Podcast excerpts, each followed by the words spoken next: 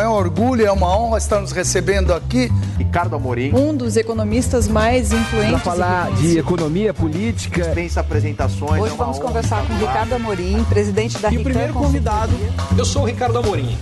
Um grande prazer estar aqui com vocês. A taxa de juros é um instrumento para controlar a inflação.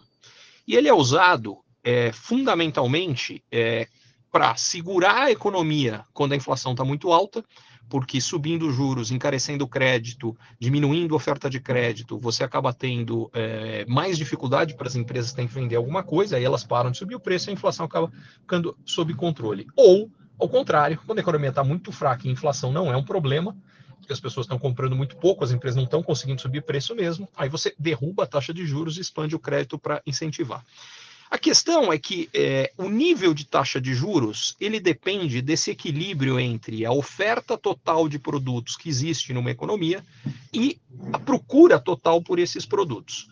É, a oferta total de produtos é determinada pela capacidade de produção de um país. Então, quanto mais um governo cria condições do país produzir mais, mais esse país vai conseguir crescer com inflação baixa. É a primeira forma que um governo pode ajudar. Então, criando regulamentações que incentivem mais investimento produtivo, é, que melhorem infraestrutura, que reduzam burocracia, é, que reduzam carga tributária, você leva um país a poder crescer mais, com menos inflação e, por consequência, vai ter juros mais baixos.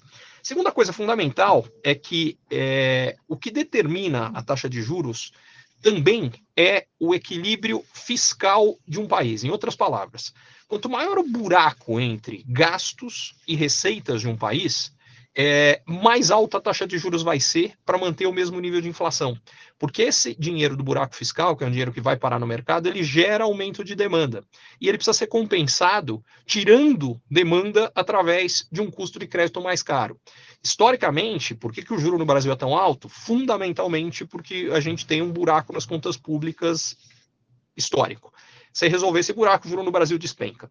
É, e aí entra a, a grande questão tanto para manter o equilíbrio fiscal quanto para é, conseguir uh, ter impostos mais baixos, o governo tem que gastar menos. Então, a forma mais efetiva de um governo conseguir fazer com que o país tenha menos inflação, mais crescimento e menos juros é muito simplesmente gastar menos. Como o governo brasileiro gasta demais e gasta muito mal, o que a gente acaba tendo é que a gente tem juros mais altos, produtos mais caros, porque a gente tem impostos mais altos, menos crescimento e uma população que acaba ficando mais pobre do que poderia se a gente tivesse um governo que não fosse tão perdulário.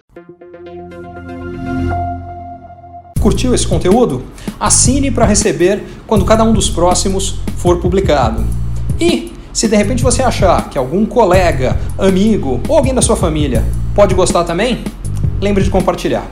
Até a próxima!